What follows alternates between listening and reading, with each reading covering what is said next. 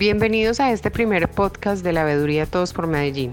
Yo soy Piedad Restrepo, vocera de la Veeduría. Nacimos en agosto del año 2020 en medio de una fuerte crisis institucional que envuelve a EPM y la Alcaldía de Medellín. Además de hacer control social en nuestra Veeduría, queremos entender con ustedes, la ciudadanía, y de la mano de expertos esos temas que a veces suenan alejados pero que son importantes para el cuidado de lo público que es de todos. Hoy tenemos un tema central de debate en nuestra ciudad, aunque el término gobierno corporativo no es muy frecuente en las conversaciones ciudadanas, hoy está vigente porque la empresa más importante de Antioquia y una de las más reputadas en Colombia ha vivido una serie de eventos que han terminado afectando justamente su gobierno corporativo, con implicaciones serias sobre su trayectoria y sobre su creación de valor económico y social. Para hablar sobre este tema, hoy tenemos a Rubén Darío Vendaño. Rubén es economista de la Universidad de los Andes, máster en Desarrollo Económico de la Universidad de Duke. Es experto en instituciones y governance del sector público, en proyectos y gestión de entidades y proyectos del sector público. Se desempeña como consultor internacional independiente, asesorando a gobiernos de los niveles nacional y subnacional, instituciones financieras de desarrollo y entidades multilaterales empresas públicas e inversionistas estratégicos en temas de gobierno corporativo, evaluación de proyectos, indicadores y eficiencia de la gestión pública, planeación estratégica, diseño de políticas públicas y gobernabilidad de entidades de naturaleza pública. En su experiencia profesional, eh, Rubén incluye el haber trabajado durante cinco años, entre 2008 y 2013, en Empresas Públicas de Medellín, en la Subdirección de Relaciones Externas, y durante ese periodo lideró la formulación del nuevo modelo de gobierno corporativo del grupo EPM. Rubén, muchas gracias por acompañarnos. Y vamos a iniciar con la siguiente pregunta. Cuéntanos brevemente qué significa el término gobierno corporativo. Piedad, muchas gracias por invitarme a este interesante debate que se está dando en la ciudad de Medellín. Te voy a dar dos definiciones breves. La primera es la que dio en la década de los 90 Sir Adrian Cadbury, quienes algunos reconocen como el padre del gobierno corporativo. Él decía que el gobierno corporativo no es otra cosa que el sistema mediante el cual se controlan y administran las sociedades. La segunda definición es la mía. El gobierno corporativo para mí es un sistema que regula la generación y la distribución de valor de una entidad o de una empresa es decir, la relación entre las instancias de propiedad, administración y control con un fin determinado, usualmente la generación y la, y la forma de distribuir ese valor que se genera. Este sistema debe ser equilibrado. Primero, para que se logre lo que queremos, que es generar valor. Y segundo, para que ese valor una vez generado no se vaya o sea tomado por quien no debe tomárselo. Entonces, el gobierno corporativo es un sistema, en sentido amplio, que tiene un montón de disposiciones, prácticas, reglas que demarcan básicamente el equilibrio entre la propiedad y la gestión de una empresa. Y algo muy importante y es cómo se distribuye el valor que se genera en esa entidad. Rubén, ¿por qué el gobierno corporativo es tan importante para las empresas estatales? Hay dos elementos que hacen que el gobierno corporativo sea muy importante para las empresas que son del Estado. El primero y fundamental es el tema de la propiedad. Pues ¿quiénes son los verdaderos dueños de las empresas? No son los municipios, no son los consejos municipales. En realidad las empresas públicas son de la ciudadanía. El segundo elemento es que las empresas estatales usualmente no son concebidas únicamente para generar valor económico, sino también generar valor social. Esa es la razón de ser público, generar valor para la sociedad en distintas maneras, de distintas maneras. Estos dos elementos definen un mapa muy diferente en una empresa pública versus una empresa estatal. Vamos al primero. Los ciudadanos confiamos en los gobernantes para que nos administren nuestro patrimonio, pero debemos decirles cómo. Pues algunos lo hacen bien, pero otros no. Algunos de ellos ponen por delante de sí mismos sus intereses que los intereses de la ciudadanía. Entonces la ciudadanía, ¿qué tenemos que hacer? Decirles muy claro qué es lo que esperamos cuando los ponemos a administrar nuestro patrimonio. En otras palabras, lo más importante es definir cómo esperamos que se ejerza la propiedad de la empresa, que es de todos. El mundo tiene ya varias experiencias de cómo hacerlo y todas pasan por una clara definición de una política o mandato de propiedad. EPM tiene un principio de lo que es un buen mandato propiedad en el acuerdo marco de gobernabilidad, pero como vimos no es suficiente para los retos de una empresa de su tamaño y complejidad está enfrentando en el día de hoy y en el pasado. El segundo tema es que las empresas de propiedad del Estado, como decíamos, tienen la responsabilidad de generar valor económico, pero también valor social. Y ahí viene también lo importante que es definir una buena política o un buen mandato de propiedad, porque la generación de valor social puede ser interpretada por los políticos como algo muy distinto a lo que la sociedad espera. En resumen, la diferencia entre una empresa privada y una empresa pública en relación con el gobierno corporativo es que la empresa pública le tenemos que decir en un mandato de propiedad qué esperamos y cómo esperamos que se comporte. Rubén, el convenio marco de relacionamiento entre la Alcaldía de Medellín y EPM está ahora en el centro del debate cuando hablamos de gobierno corporativo de la empresa. Cuéntanos un poco sobre el origen de ese convenio y el contexto de ese acuerdo. ¿Qué características sobresalientes tiene para la promoción de un buen gobierno corporativo? El acuerdo marco de gobernabilidad creo que fue un buen primer paso en la dirección adecuada de un buen de un buen gobierno corporativo, pero claramente es insuficiente. Es jurídicamente muy débil, por ejemplo. Ni siquiera es un acuerdo del Consejo Municipal, no es un decreto del alcalde tampoco, es un acuerdo de voluntades entre quien estaba en ese momento en la alcaldía y quien era el gerente general de EPM. Pero tiene otras debilidades. Sus compromisos son buenas intenciones, pero no son verificables. No tiene metas cuantificables. No aborda temas críticos de propiedad, como lo mencionaba en la pregunta anterior. En su momento fue muy importante, pero debe ser reformado para hacerlo efectivo. Eso no es suficiente para hacerlo en este momento en que está eh, pasando, por el momento que está pasando EPM. Ahora bien, aquí vale la pena mencionar algo. Es necesario que en el país exista una reglamentación que diga cómo deben ser los mandatos de propiedad de las empresas públicas, no solo para las empresas municipales como EPM, sino para todas las empresas del Estado. El mismo problema que está surgiendo en EPM en este momento lo tienen todas las empresas del Estado, porque ninguna existe un mandato de propiedad explícito, medible, verificable. Y esa es una característica desafortunada del gobierno corporativo de las empresas estatales en Colombia.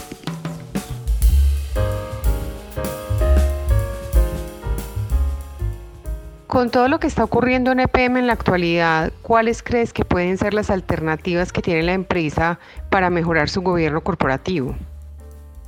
El primer ingrediente está en tu pregunta, y es que los estamentos de la ciudad tienen que reconocer que el actual modelo de gobierno corporativo no está bien y que requiere mejorarse en beneficio de la ciudadanía de Medellín, pues ellos son en últimas, como decía, los propietarios de la empresa. Lo que hay ha demostrado que funciona parcialmente, y de hecho ha funcionado, pero en momentos en que no hay crisis. Pero un buen gobierno corporativo es bueno justo al contrario, cuando hay crisis. Y ahora que ha habido crisis, estamos viendo que no está funcionando. En materia de sugerencias se han escuchado muchas sugerencias que creo que es una discusión bastante interesante y productiva alrededor de este caso. Pero muchas de ellas pasan por cambiar la estructura de propiedad de EPM, ¿sí? que la convirtamos como se convirtió en su momento de Ecopetrol en una empresa mixta con un porcentaje de capital privado, otros que la privaticen, otros que le vendamos una parte, bueno, digamos, ahí hay varias opciones. Pero si queremos que EPM siga siendo pública, no hay muchas alternativas. Y todas pasan por la alcaldía de la ciudad y el consejo, pues ellos son los, bajo la ley colombiana, quienes representan a la ciudadanía. Ellos son lo que se llama gobierno corporativo, el ente de propiedad. Así es en Colombia y así es en otros países del mundo. Entonces, si no cambiamos la estructura de propiedad y mantenemos la propiedad pública de EPM, lo primero y más importante, como lo mencioné atrás, es definir con claridad el mandato de propiedad donde se introduzcan las reglas de juego del gobierno corporativo de EPM, siguiendo las mejores prácticas del mundo en esta materia. Muchos países del mundo ya lo han hecho. No lo han hecho solamente en las empresas municipales, sino también lo han hecho para las empresas estatales de propiedad del gobierno nacional. Y eso, como lo mencionamos, no existe en el caso colombiano. Entonces tocará, como en otra ciudad, hacer que desde Medellín, desde sus estamentos y desde su consejo y alcaldía se defina una nueva política o un mandato de propiedad para la empresa que sea estable en el largo plazo, que supere cualquier administración y que no le resuelva los problemas a una u otra administración, sino a la institución EPM.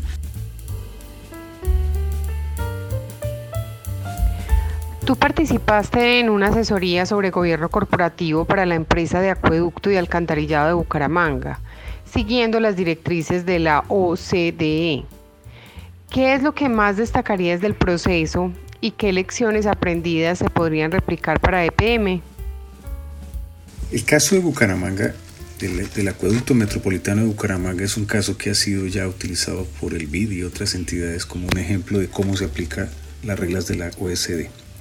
El acueducto de Bucaramanga muy rápidamente es una sociedad anónima de la cual son socios los municipios de Bucaramanga, Florida Blanca, Girón, el departamento de Santander, la nación, en este caso representada en el Ministerio de Hacienda, es un caso bien interesante, tiene una participación accionaria minoritaria y accionistas privados. Entonces tiene una asamblea de accionistas que no tiene el grupo EP, pero sigue siendo una entidad fundamentalmente pública. ¿Ahí qué hicimos? Hicimos una política propiedad, un mandato de propiedad. Los dueños de la empresa, es decir, los cuatro municipios, el departamento de Santander y el Ministerio de Hacienda, le dejaron muy claras las instrucciones a las administraciones sucesivas de qué entienden por el rol principal de la empresa de acueducto de Bucaramanga y le pusieron unas reglas de juego muy claras de cómo comportarse y cuáles son sus expectativas en relación con la empresa. Lo más importante fue definir dentro de la política de propiedad, en el mandato de propiedad, que la empresa debe generar valor económico y valor social. Valor económico porque eso es patrimonio de los ciudadanos, entonces no podemos hacer nada que vaya en detrimento del patrimonio de lo que no es nuestro. el alcalde y los, los varios alcaldes y el Ministerio de Hacienda en este caso le dicen a la administración de la empresa, esta empresa usted tiene una obligación que es preservar su valor, pero además tiene que generar valor social. ¿Cómo lo hace una empresa de acueducto? Básicamente usted provea servicios confiables de calidad óptima y al costo más bajo a la ciudadanía en todos los estratos de la, ciudad o del área metropolitana de Bucaramanga, que es donde opera esta empresa. Pero también se dieron cosas muy importantes. ¿Cuál es el criterio de riesgo? La empresa de, de Bucaramanga hace inversiones y como cualquier empresa tiene riesgos en las inversiones que asume. Entonces le vamos a decir, ojo, cuando usted vaya a hacer una inversión que implique un nivel de riesgo, usted tiene que traerme a la junta directiva los análisis de riesgo, me tiene que hacer un análisis financiero, económico, ambiental, de impacto tarifario antes de tomar la decisión. Entonces, esa es una regla que el dueño de la empresa, en este caso los municipios, le están diciendo a la empresa. Entonces, hoy la empresa opera en un entorno con un mandato de propiedad muy claro. Hay varias lecciones también para el caso de, EPM. Por ejemplo, cada cuatro años, que es cuando cambia la administración, la empresa tiene que hacer una valoración de la empresa. Ahí sabemos muy bien, los ciudadanos vamos a saber si la empresa creció o destruyó valor. Y si pasó lo uno o lo otro, ahí podremos juzgar si el administrador de turno, el gerente de turno, amerita seguir o no en la empresa. Como pasa en el sector privado. Aquí es increíble que en el caso público un administrador no tenga requisitos fundamentales de generación de valor, mientras que en el sector privado sí, en el sector público no. Cuando debería ser casi que al revés. Si usted es administrador público de un activo que no es suyo sino de la ciudadanía, usted me tiene que demostrar que lo que está haciendo me está acrecentando mi patrimonio, porque para eso lo elegí. Pero ese mandato hay que decírselo. En el caso de Bucaramanga está dicho, como les decía, en un, en un conjunto de documentos muy extenso. Estamos hablando de una política de propiedad, una política de gobierno corporativo, estamos hablando de estatuto anticorrupción, estamos hablando de toda una serie de directrices que los dueños le dicen a la empresa. Todo esto lo llevamos a un, a un acuerdo de accionistas que se llama ahora. Además hicimos unas declaraciones de accionistas mayoritarios y todo esto fue a una escritura pública que es hoy los estatutos del Acueducto Metropolitano de Bucaramanga. Y eso lo hicimos siguiendo las directrices de la OSD para entidades públicas, siguiendo los ejemplos de varios países europeos en donde eso se está dando hace muchos años. Por último, Rubén, a modo de conclusión, ¿tú nos podrías enunciar las fortalezas que tiene EPM para salir de la actual crisis y cuáles serían a su vez los mayores riesgos que enfrenta la empresa? Yo creo que EPM eh, e tiene muchas fortalezas y es muy probable, me consta porque trabajé allá durante unos años, que hay gente que es muy consciente de las necesidades que hay de fortalecer el gobierno corporativo, pero fortalecerlo en los términos ortodoxos, es decir, introduciendo directrices claras que hagan que los administradores de turno, tanto el alcalde como el consejo, como el gerente general, como las administraciones que van pasando, tengan unas reglas de juego muy claras. Entonces, EPM tiene muchas fortalezas, eh, pero EPM no es el actor principal en este momento, aunque es el, digamos, el, beneficiario o, o, víctima de lo que sucede en su gobierno corporativo. Me temo que no es desde EPM donde se puede hacer la reforma del gobierno corporativo, es desde el municipio de Medellín, y como tal entiendo al Consejo de, de, la Ciudad y el alcalde, y desde la sociedad civil desde donde se pueden construir lo que para mí sería lo primero que se tiene que hacer, que es una clara política, un claro mandato de propiedad para el grupo EPM. Solo ahí podríamos garantizar una mejora en el gobierno corporativo del grupo EPM. Y eso porque desafortunadamente, como lo mencioné, en Colombia no existe una regla como existe en otros países. En otros países existe una ley de gobierno corporativo de empresas estatales, existen códigos de gobierno corporativo para todas las empresas del Estado. En Colombia no tenemos eso desafortunadamente. Entonces, mientras eso llega, eh, podemos hacer lo que se hizo en Bucaramanga. En Bucaramanga tampoco teníamos la ley, pero encontramos el resquicio jurídico para hacer algo que sea estable en el tiempo. No es infalible probablemente, pero existe la posibilidad y en EPM está el equipo técnico suficientemente capacitado en estas materias para poder hacer un, un nuevo modelo de gobierno corporativo para el grupo EPM que creo que es lo que hace falta claramente. Rubén, muchísimas gracias por este espacio, por compartirnos tu conocimiento y tu experiencia alrededor del gobierno corporativo. Creo que después de escucharte para todos va a ser mucho más claro qué es y para qué sirve el gobierno corporativo, en especial en las empresas estatales. Eh, a modo de conclusión de parte de la veeduría, creo que nosotros no solo nos hemos encargado de eh, advertir en algunos momentos ese quiebre en el gobierno corporativo, ese resquebrajamiento, nos corresponde también ser muy propositivos y creo que tú nos das ideas interesantes frente a lo que podemos hacer como ciudad. La experiencia técnica y el conocimiento y el bagaje que tienen la propia empresas públicas de Medellín, pero la necesidad de que haya un liderazgo especial desde la alcaldía de Medellín en cabeza del alcalde y el consejo de la ciudad para efectivamente eh, fortalecer ese gobierno corporativo, como lo decías tú, de forma ortodoxa, siguiendo unos lineamientos.